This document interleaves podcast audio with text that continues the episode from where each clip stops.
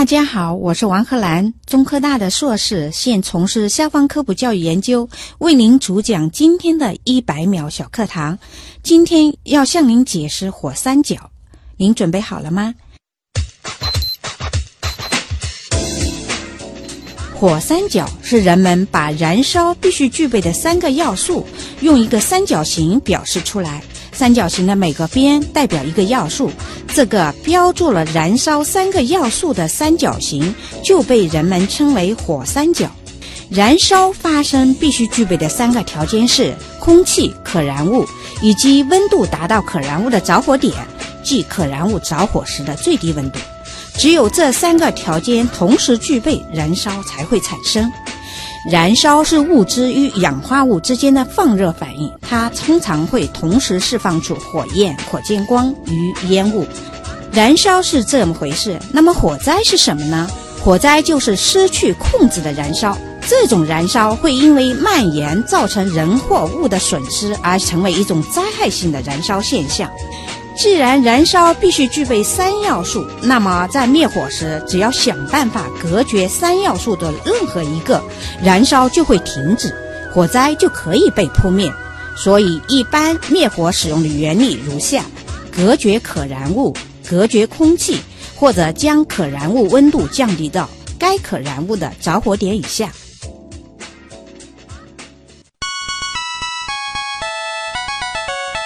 节目准备好了吗？正在将内容进行智能排列。嘉宾的情况呢？正在为您检索嘉宾的特殊喜好。不用那么详细吧？正在为您安装幽默插件。你这是在吐槽吗？正在为您更换全部文字素材。正在删除您的幽默基因，已将节目专业程度调低到百分之三十五。好了好了，马上开始节目吧。正在为您喜极客秀。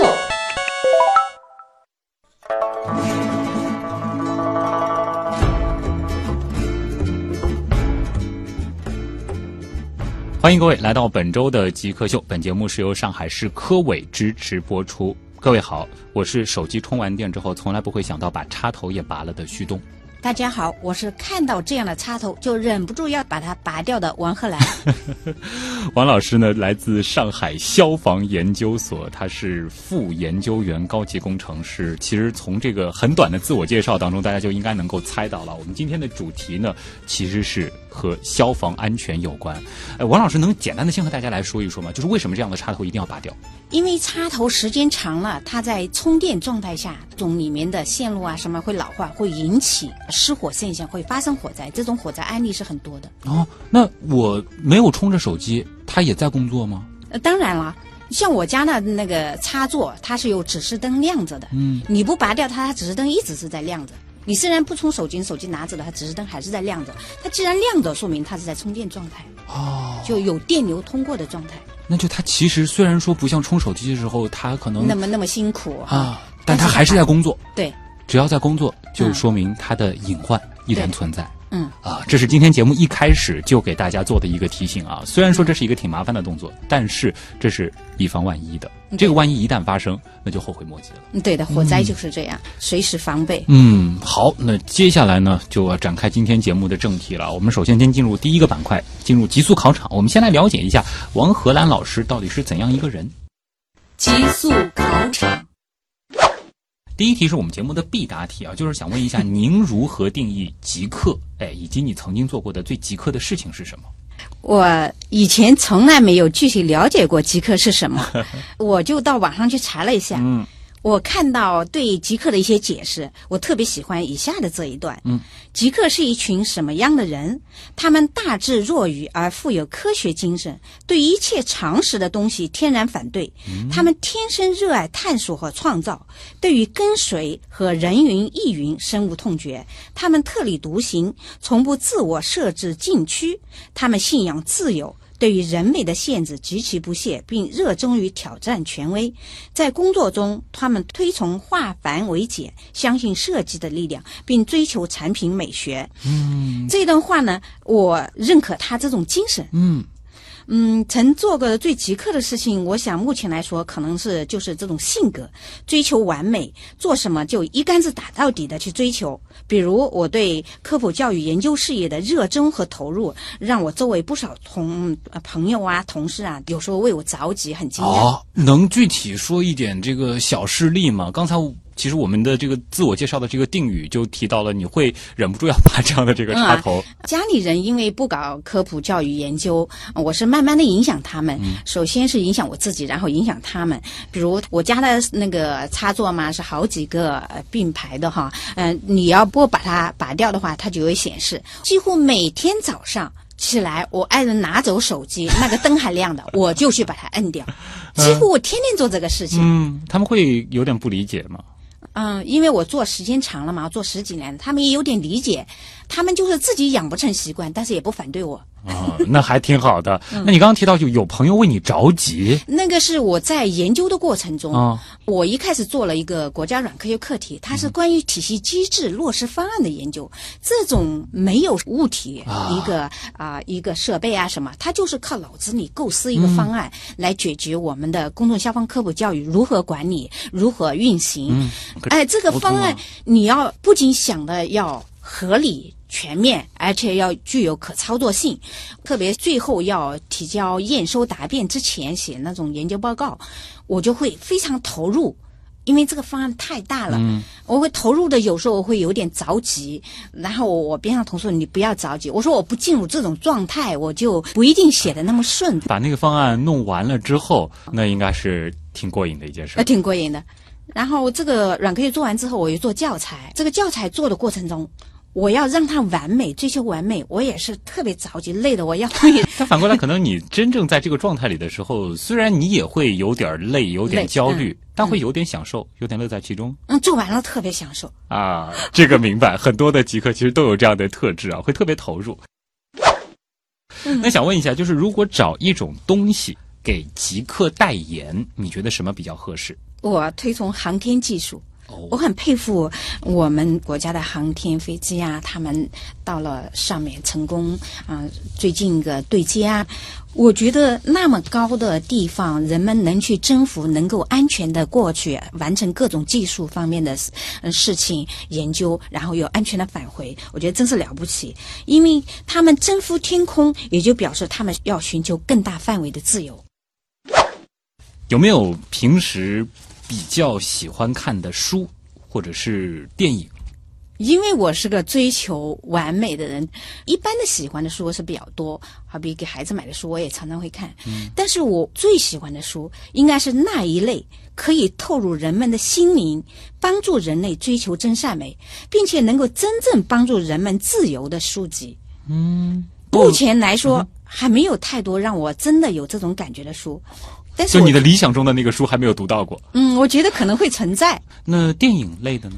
电影我比较喜欢看，就是人与人之间的追求那种真理、正义的战胜了那种的电影。然后就比较励志的，然后有那种人性这方面的电影。，对，比如我最近看了《越狱》，啊我从第一季看到第四季。嗯，以前爱看那个《绝望主妇》，就类似这样的这个电影或者是电视剧，你嗯都会比较喜欢一些。嗯有没有最崇拜或者是最感谢的人呢？感谢的人就太多了。嗯，嗯，我比较容易感恩别人，嗯，父母啊、兄弟姊妹啊、我的老师啊、嗯、领导啊、同事啊，我都很感恩。嗯，我一生有很多贵人吧。嗯哼，最感谢的还是我妈妈，她现在已经去世好多年了。嗯，因为我是山村的嘛，我弟兄姊妹六个，哦，呃，她特别辛苦，没有自己，只为家庭自律。嗯，我特别特别感恩她。也就是说，其实您的这个经历是从山村走出来的。考大学，考大学考研，那的确，其实没有一位伟大伟大的母亲，很难其实支撑家里那么多小孩的情况下，嗯有一个女孩子能够走到今天。嗯嗯啊，这个是很典型的中国式的伟大的母亲啊。嗯下一题是这样的，就是您其实呃平时的这个工作也会和一些消防器材有一些打交道。有一些啊、有了解过一些就是消防器材可能呃它的这个大致的这个价格吗？大概一两百块钱。啊，你是说这种灭火器之类的？嗯，就是如果说推荐咱们居民家里去采购的话，你可能会推荐哪种呢？一般来说有两种大家买的比较多，嗯一个是 A B C 干粉灭火器，嗯还有一个水基型的灭火器，据说比较清洁吧。啊，因为我是做科普教育，有所了解，也不是非常专业。嗯，那咱们就举您刚才说的这个，应该是比较常见的吧？就这个 A B C 干粉灭火器，嗯，呃，它的这个价格是一百到两百之间，嗯，就好一点的可能也就是两百块钱左右我查了一下，说二零一一年是一百块左右，啊。现在现在嘛稍微涨一点价格。嗯，反正就是这样的一个价格。好，嗯这其实对我们节目而言还是一个很有用的价格。这是为什么呢？因为下一个问题就是这样的，就是就想问一下，您一年的收入大约能买多少台 A、B、C 干粉灭火器？假设两百块，嗯，我们大致说一个范围就行了。嗯，两百，嗯，嗯，是这个一百台、一千台、两千台、三千台。一百台，那就是两万块钱。啊，嗯，一百台，一千那就台、一百一嗯一百一千，一千台。取个中间数。啊，就是五六百台，差不多吧。差不多是这样一个数字。好啊，那其实大家应该也有一个这个大概的这个数字了啊。嗯，我们单位因为是科研机构嘛，嗯。呃，又是事业单位，差不多社会上，嗯，大概大家差不多吧。如果说我们可以不考虑其他所有的情况，什么都可以不管，嗯，呃，你最想做什么事情？那太好了，嗯我就一门心思去做科普教育。我科普教育，呃，我们领导有时候也比较觉得我做的不错嘛。嗯目前来说，现在有点，我们书记说是呼之欲出的地步，我就特别想进一步推广，有实际的社会需求，比较实用的方向，而且有实际效果的方向，把它做深、啊做广，做的更有实效。就是我开始想象当中，就是处在您这样的一个人生阶段的人，可能会想，哎呀，赶紧就是找一个很漂亮的地方，有块田，有个房子，然后养养鸡养鸭。你倒不是这样想的，你倒是希望就是继续把科普教育的这个事情做大。嗯，嗯，我研究生毕业去找工作的时候，人家招聘单位就问我，我们这没有什么娱乐设施。嗯，我说看情况，你如果喜欢工作，那么工作和娱乐是可以划等号的。嗯很棒。那如果说可以立刻实现一个愿望，实现一个愿望，嗯，还是嗯，家人都健康幸福。好，这个是一个比较大的、充满爱的愿望了。嗯，那有没有一些具体点的呢？那我就说了，嗯，没事。我现在是副研究员，嗯，啊，今年提交了研究员评审，哦，这个是个很实际的今年，没通过，希望明年能通过。就是希望能够通过。嗯，呃，这样子的话就可以了无牵挂，我什么牵挂都没了，就一头去做科研就好了。啊，这个其实很实际、啊。这个有点牵扯我做科研的经历。啊，这个可能 大家都懂啊。好，呃，这个的话，其实再结合您刚才提到的这个最想做的事情，嗯也看得出来，其实可能呃人生后面的很长一段时间，你还是想把这个精力放在这一块儿的。嗯，我特喜欢做科研，一直做下去做这个方向。嗯，但是呢，个人呢是各方面也还是要考虑，因为要对自己有个交代，对家人有个交代，而且要让领导能够放心。我们领导都挺好的，挺关心我的，我也要努力，不要让他们失望。嗯，太好了。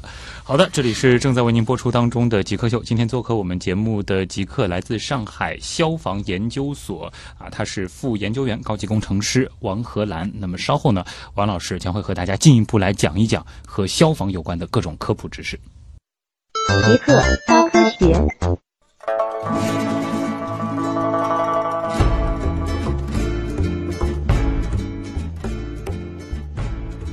欢迎各位回到极客秀，大家好，我是手机充完电之后从来不会想到把插头也拔了的旭东。大家好，我是看到这种插头马上去把它拔掉的王鹤兰。这个王老师他为什么会有这个习惯呢？因为他来自上海消防研究所啊，他现在做的主要就是和消防相关的各种科普的工作。呃，能和大家先来谈一谈，就是呃，咱们消防科普具体会和大家科普些什么？就是告诉大家你要小心用火用电，类似的这样的事情吗？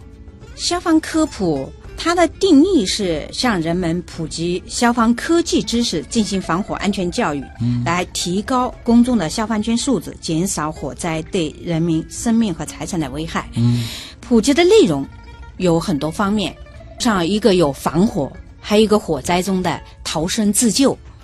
同时呢，他还希望通过一些案例啊，或者一些教育的一方法，提高人们的安全意识，嗯，一个对生命的一个尊重。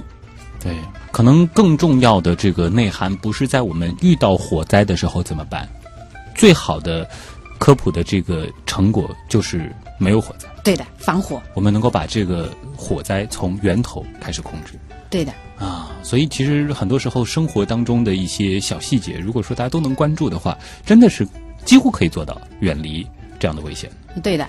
因为经过统计嘛，我们国家的重特大火灾事故百分之八十以上，嗯是由于人们的安全意识淡薄所导致。如果说能够提高意识的话，它能够降低非常大比例的这个火灾的发生。对的，那其实转而带来的就是它可以减少非常非常多的经济损失，更重要的就是可以保全很多生命。生命，对。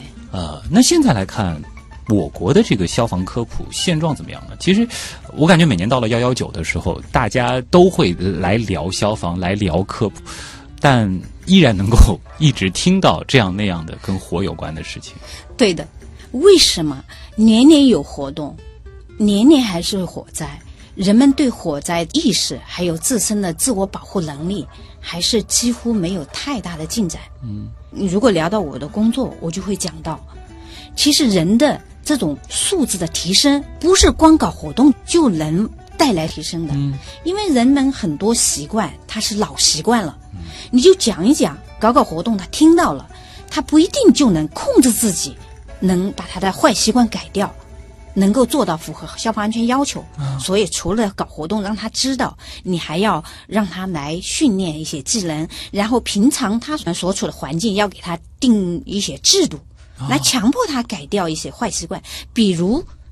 吸烟，嗯，以前到处都可以吸烟，对吧？现在一些场所严禁吸烟，法律规定，还有酒后驾车也都是这样。啊，所以光光讲，光光做活动，只能让他知道哦有这个事情，对。但是真正的能起到多大作用，后续的措施没有的话是没有多大效果的。嗯对，因为其实我觉得，就包括其实我们极客秀有的时候会走进一些呃科技场馆的这个工作人员，嗯，呃他们可能更多的是在向公众普及一些科学知识。对，这些知识呢，怎么说呢？就是对于爱好者来说，那是非常有用的；但是对对于路人来说，他看了啊，他觉得哦挺好玩的，走了以后他忘了没有关系。嗯对的，但是像消防这样子的知识，它其实和生命相关。对的，特别重要。这个是最理想的情况，是看完以后不能忘的。不仅不能忘，要记得。嗯，记得以后逃生技能啊什么，还要经过自己的亲身的去做、去训练，熟能生巧才可以的。啊，那您现在主要是在做什么工作呢？因为前面一直在听到您是在做这个研究，呃，后面呢其实又谈到了您是在做科普，所以就让我觉得有点搞不太清楚，您具体其实在这一块儿是起一个什么样的作用呢？我应该是做科普教育研究，就是研究怎么把科普教育做好。对的，素质的提升要靠教育。那么教育，我们目前的情况是，教育的大部分任务还在消防部门身上。嗯，可是消防部门它目前来说人员编制有限，它又要灭火，又要那些防火监督啊，它的任务特别严重，它是没有精力来做细致的公众消防科普教育的。那么消防没有时间做，其他的委办局，比如建设局呀、什么卫生局呀、他来做公众消防科普教育，他是被动的。很多国外的教育呢是靠社会中介机构，可是我们国家社会中介机构还有志愿者队伍没有怎么发展起来，嗯。很少零零散散的有一点对的，嗯，这是一个问题。另外一个问题呢，刚才就像我刚才说了，你光教没有用，你还要训练，还有平时的制度约束，让他在平时的日常生活中强迫自己改变自己的坏习惯。您刚才提了那么多活动，好像没有太明显的效果，就是因为没有研究公众通过接受教育形成自身消防安全素质，它是一个什么样的规律？这些规律对措施有什么要求？就是可能是什么样的活动形式，或者说是用什么样的教育方式、教育体系能够让公众真正的震撼到，对然后由这种震撼转换成一种日常生活当中的习惯，让嗯它变成一种自然而然的事情。呃，对的，变成下意识的行为。这个是研究的一个关键点。嗯那现在可能觉得哪些方式会比较好一些呢？以学校为例，嗯，学校首先你要有教材来教他，这个教材教当然也有方式，做中学，对吧？嗯教完以后，我们下一步可能就说。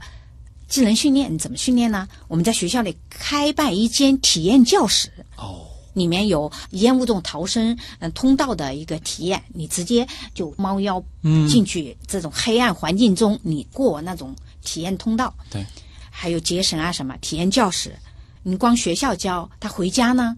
还要孩子带动家庭嘛，嗯、因为你生活在学校也生活在家庭，家庭的环境隐患制度，那么我们还要想开发一个家校互动一个学习平台。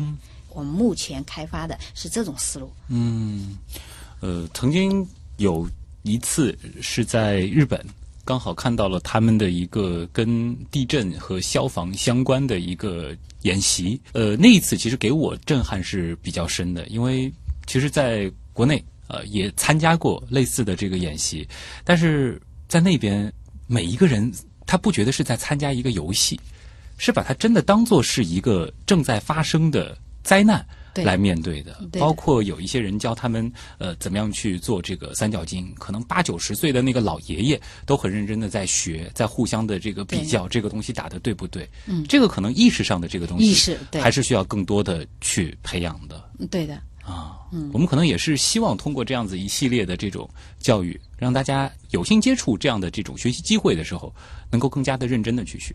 对的。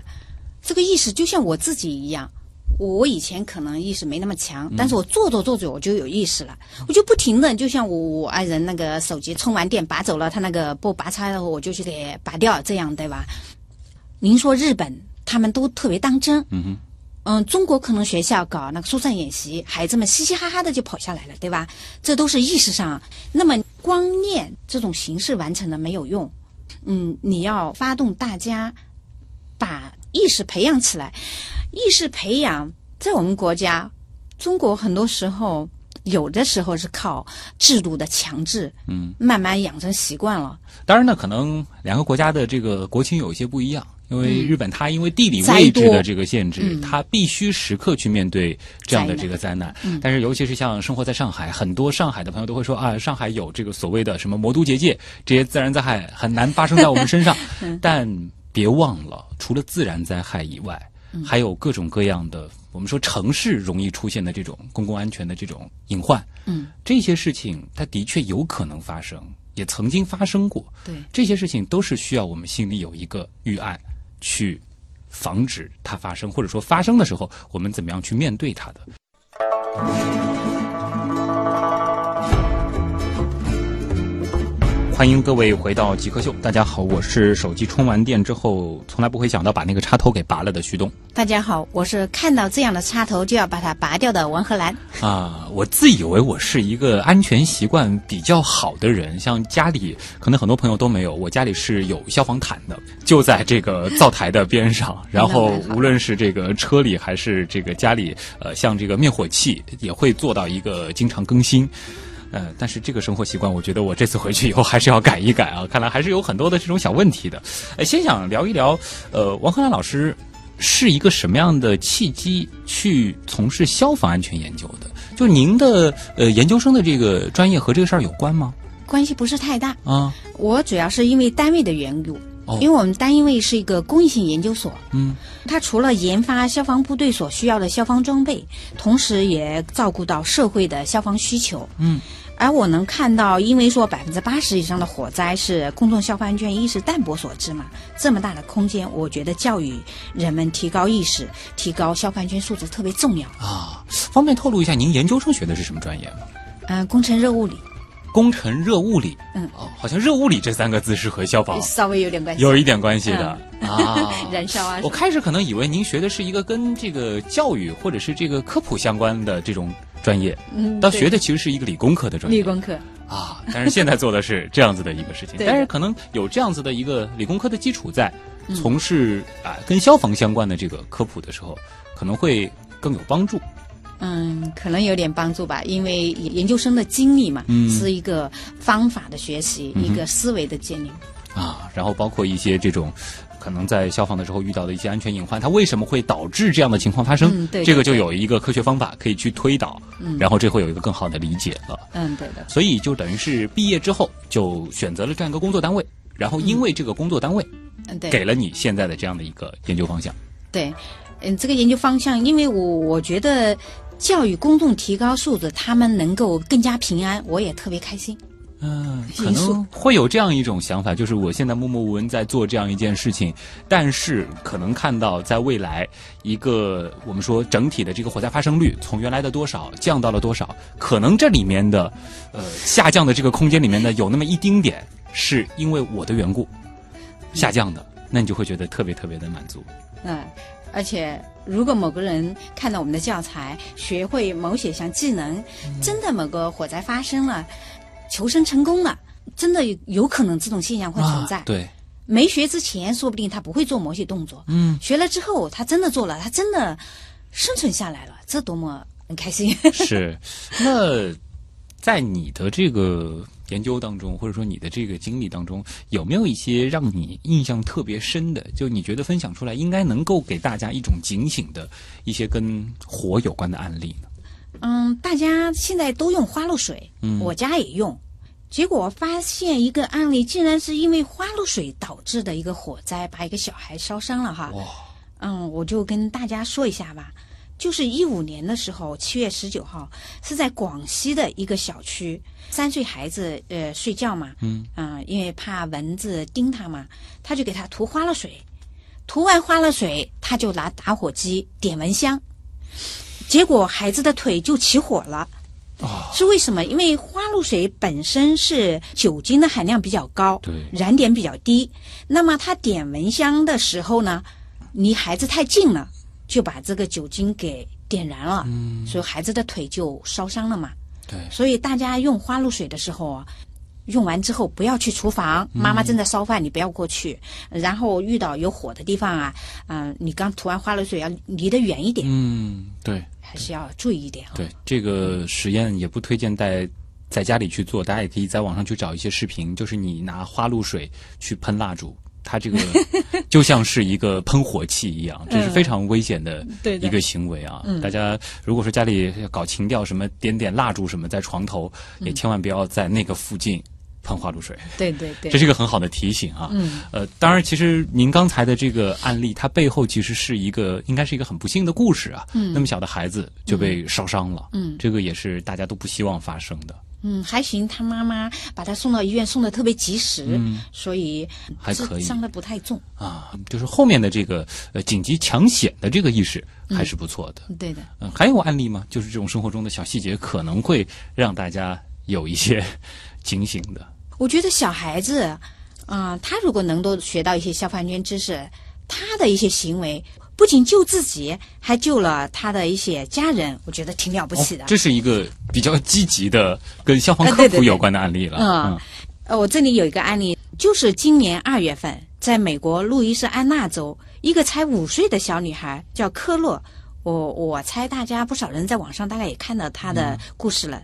她还在睡梦中，他们家有火灾，报警器嘛就响了，然后他就起来冲到奶奶房间，让失明的奶奶扶住自己的肩膀，一起逃出屋外。他为什么能做得这么好？因为他原来在学校学过的，嗯，还到消防部门参观过，知道火灾真的发生，他应该怎么做。我觉得这挺了不起的，一个五岁的小女孩，火灾发生了，救了自己，还救了奶奶。啊，这个的话，其实就离不开他之前所所经历的这一系列的学习和消防安全有关的这种知识的学习了。对的，刚才呢，其实是做了两个比较实际的这种案例的分享啊。其实，在我印象当中的比较常见的消防安全教育当中，可能最主要的就是通过一个又一个，或者是惨痛的，或者是成功的这种逃生的案例，来告诉大家啊、遇到的时候有可能可以这样去做，或者说不能去这样做。这当然很直观，因为它和人类的这个情绪相结合。但是，就像我们其实在上半部分讨论的那样。如果说没有一个非常系统性的东西，是很难让人把这样子的一些意识变成本能的一些反应的。对的，啊下意识的反应。这个现在你们在这个消防科普的这个研究方面有没有一些呃设想，或者说有没有一些这种研究的这种成果呢？这个就是我们科普教育的最关键的部分，就是我们前面研究了公众通过接受教育到形成自身的消防安全素质，不单单教还要练，对吧？还要制度保障，对吧？我们把这个总结一下呢，我们就第一次提出了叫教练考管全环节教育措施配套实施，才能保障公众通过接受教育形成自身的消防安全素质。教练练考考管嗯，教这个应该比较容易，大家哎可能都被教过。对，练这个事情怎么样来保证是通过考，可以这样理解吗？我们的教练考管，嗯就说教呢，呃，你就能学到消防知识、技能，而且教的过程中，就像我告诉大家案例一样，练和考呢，你通过训练和考试，将你获得的知识、技能入脑入心，而且你的技能通过练可以得心应手。管呢，就是说你要配套你周围的一些场所，设置一些制度，来规定你必须按照这个制度的要求做。教练考管，嗯，感觉好像现在可能更容易推进的是在学校。对，因为安全教育，大家常常说要从娃娃抓起嘛。嗯。因为小时候养成习惯了，你就自然而然的从此以后不会再质疑这个事情了。对，嗯，所以现在可能我们科普的这个重心也是在小朋友这一块。目前是在学校。啊，这个也是期待通过这样子的呃耕耘吧，在几年、十几年之后，能够收获一个比较明显的成效和变化。嗯，对。好，这里是正在为您播出当中的极客秀啊，我们接下来的时间呢，将和王荷兰老师共同进入。问题来了，我们也来听听看网友哎关于消防安全都有哪些具体的细节想要请教的。极客高科学，问题来了，问题来了，问题来了，第一个问题的提问者，他的名字就和消防有关啊，叫水火无情。感觉他其实可能挺在意这件事儿的。他的问题呃很实用，就是作为一个普通市民，我们可以在哪里去接受到正规的和消防安全有关的教育？还可以通过哪些方式？嗯我想主要有两大类的方式能获得这方面的一些嗯、呃教育或者是一些学习途径。一个呢，我国目前它有一些消防科普教育基地，还有新闻媒体上会开展消防科普教育，还有一些呃消防科普教育活动，比如幺幺九活动。还有一些单位，它也会开展单位内部的消防科普教育；学校呢，也有它的消防安全教育；一些社区呢，也有他们的教育，还有针对高危群体的教育。如果你身在其中嘛，那你也可以通过这些方式来获得一些知识。嗯，除了这种有组织的开展的一些教育以外，哈，我们自己主动的那么学习，还有可以到网络和媒体。现在网络就是更加方便的一个平台了。我们自己随时都可以上网学习消防安全知识。利用网络的时候，我建议大家去一些比较正规的一些机构办的一个网站。我推荐一个中国消防在线，哦，它的网址叫幺幺九点 china 点 com 点 cn，嗯，它是公安部消防局办的一个网站，它的消防军知识就相对比较规范一些。啊，这上面也比较系统性，比较全面了。对的，嗯，另外还有各个省市的消防局办的网站非常非常多，也非常好。嗯嗯像上海消防局的网站是啊、fire 点 sh 点 cn，还有江苏办的，它嗯还有好多微信平台啊，也是各地的消防局办的，上面知识都非常多。嗯，我觉得可能另外一方面就是，如果说大家有兴趣、有空的话，可以去一些场馆走一走。哎、对而且，好像和消防有关的科普场馆都是不要门票的，是吗？就是免费的。嗯，上海消防博物馆啊，啊嗯，多数是免费的。对，嗯，呃，别以为这种场馆里边就让大家看各种科普教育片，其实并不是这样对的。啊。嗯，科普场馆就更好了，嗯，因为你在网上可能就是只能看知识、看视频，嗯，你到场馆，好多场馆还会有技能训练设施，哎，像上海消防博物馆，它就有一个烟雾逃生的一个啊、自己走进去，它有一根线表示烟雾的高度，那么你要低头。你超过这条线，它就会报警，是吧？还有扣分啊什么，我觉得这挺好的。还有那个心脏复苏训练，那么它有个假人，你要去自己去体验去压的时候，你压到什么深度，它边上的视频会显示你是否成功，是否有效，对。嗯这都挺好的。而且其实他们都会不定期的有一些这种非常专业的课程，像普通人可能平时很少有机会能够真正操作一个灭火器，对的，或者说是真正的在专业人员的指导下去做一个心肺复苏。那如果说能够有这样子的一个动手做的这个过程，对你真正遇到火灾的时候，你拿到灭火器。你也不会忘了去把那个保险栓给拔了。对这个时候其实有的人拿到灭火器，他不知道怎么用，这个是很令人揪心的一个。是是要多念，嗯，念到你你都不用思考你就做出来了。对，嗯，另外还介绍一个消防站，嗯，消现在规定消防站定期要对社会开放。哦，消防站里就会有很多的嗯，消防员会给你们讲解，跟大家讲解一些灭火器的使用啊，嗯，还有一些消防知识，这是也是一个非常好的一个地方，因为消防站全国很多的嘛。就做一个有心人的话，其实还是有很多这样的资源的啊。嗯，神奇的秋田，他的这个问题，我觉得特别的实用啊。他就想问一下王老师，呃，怎么样给家里做一次这种消防安全隐患的排查，就自己就能做的？自己就能做的。嗯一般来说，应该说有两种方式。一一种方式嘛，就是自己制定隐患排查表，然后一项一项对着打。但这隐患排查表呢，不一定能保障你这个排查表特别啊、完整、特别准确。那么我推荐另外一种方式呢，因为我们刚刚研究出版了一个小学消防安全教育这个教材，其中的第三课就是查找家庭火灾隐患。而且这个里面就有一个隐患排查表，可以按照这个表来检查我们家的家庭火灾隐患以外呢，这一课呢还有一个家长和孩子一起动手来制定家庭防火安全行动计划的一个一个实践活动。嗯，我想能不能这个在电台里先和大家来就教一教，我们大概是会去查哪些项目？嗯，我们认为首先是火柴打火机的安全。如果家里有小孩子的话，因为这是火源嘛，小孩子一打就点起来了。要做到安全呢，那么火柴打火机应当放在小孩无法呃接触到的高处。嗯嗯，最好嘛锁在柜子里。嗯，对于儿童来说呢，教育小孩子，如果看见火柴打火机了，就告诉大人，然后让大人把火柴打火机放在安全的地方，啊自己不要去碰它就让。他养成这样一个习惯，就主动报告。对的，看大家做的怎么样，嗯做的好嘛，就是安全的；做的不好嘛，就是一个隐患了。这个其实家里可以通过很简单的方法，比如说建立一种奖励机制。奖励机制如果说你发现了，哎，嗯给你一个奖励，那孩子也会很乐于去做这件事儿，对吧？小朋友小红花，大朋友给点钱。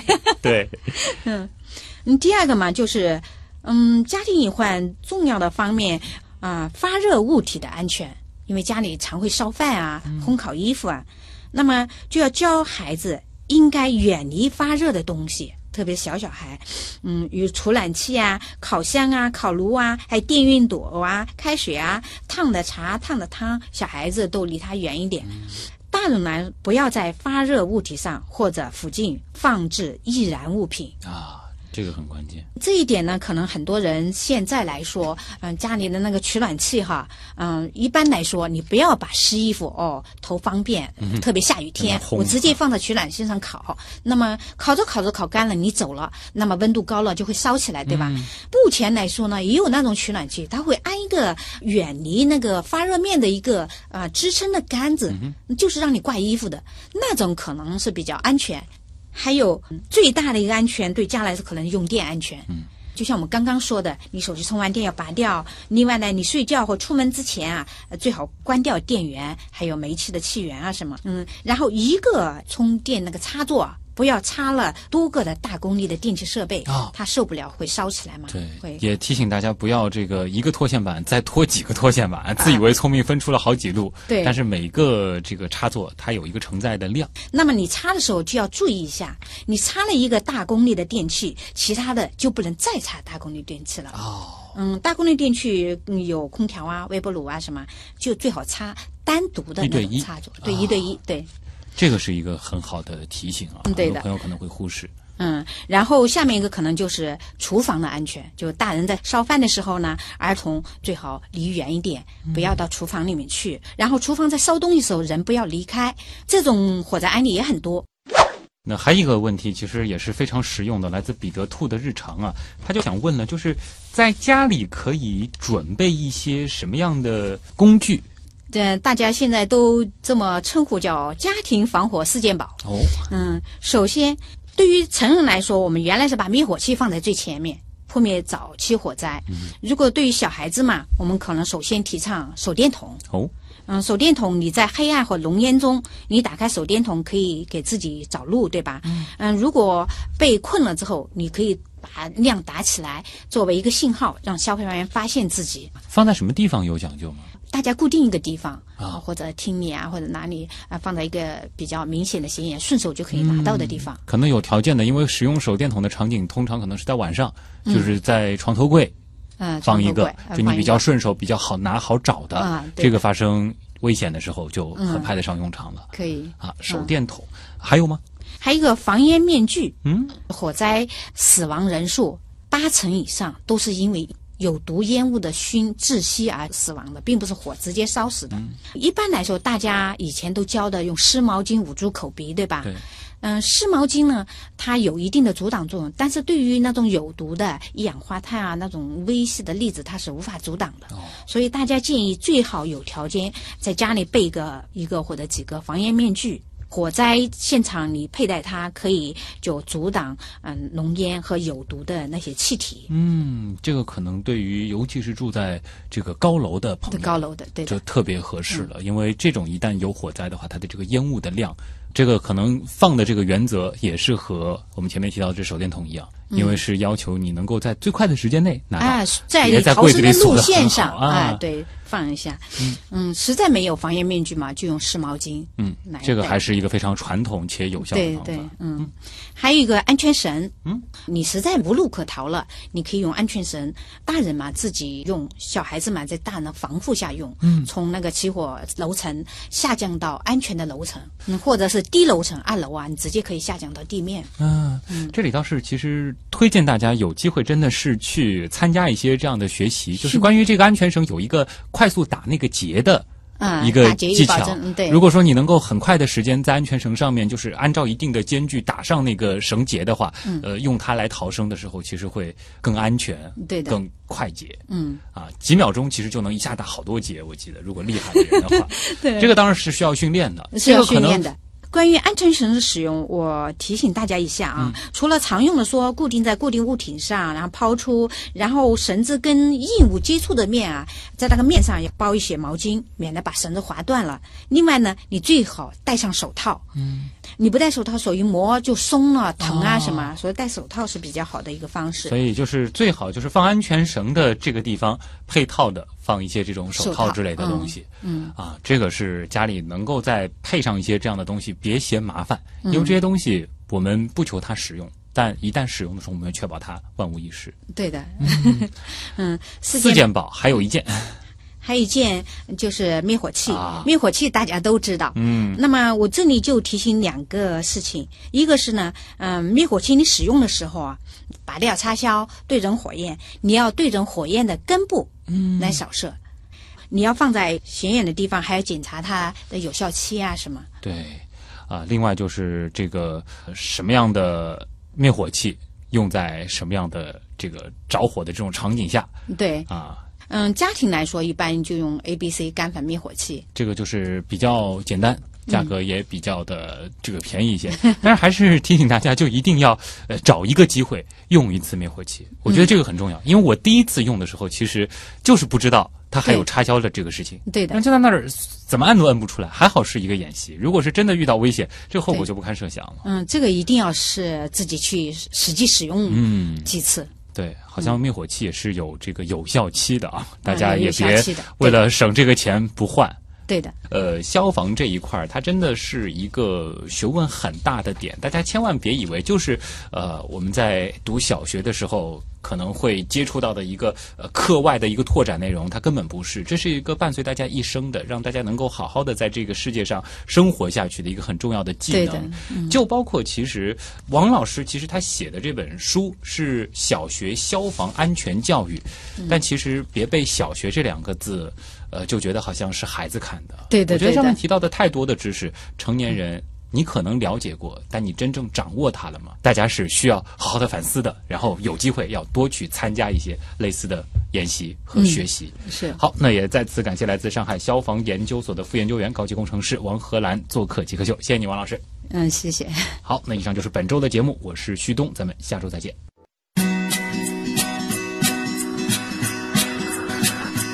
大家好，我是一名有机化学博士。生态学博士，实验物理学博士，分析化学博士，华东师范大学生物系系主任，中国科学院上海神经科学研究所研究员、博士生导师，复旦大学物理系教授，同济大学海洋与地球科学学院做教学和研究工作。我们正在做一万一千米全海深载人潜水器。我的职业是法医。今天要向您解释的专业名词是深渊。今天我给大家简单介绍一下 RSPinning 海底热一系统，Mixed Reality 混合现实，新逆转热超材料，行星冲日。APG 系统，可见异物，细胞重编程，自闭症，天然放射性这个科学名词，激光与非线性光学。今天要向您解释一个法医的名词——反常脱衣现象，准备好了吗？请问您如何定义极客？聚精会神的做一件大家看上去都非常觉得无聊的事情，特别的感兴趣，特别的执着。因为我曾经学过植物分类学，所以我也忍不住从一个分类的角度去研究这个问题。有一个跟极客比较接近的词叫 nerd，仿佛是一群科学的怪人，crazy 的这种人，做事情比较轴，极端的客人，极其极其的 technical。诚实的来讲呢，我是接触这个节目才第一次了解到中国有极客这个概念，可以代表你有没有全新的商业模式，有没有去研究尖端的技术，有没有与时尚潮流相关。如果这三点你占了一点，还有一种理想主义的精神，想把它变成现实的这样一个动力，我觉得你就是一个非常非常棒的极客。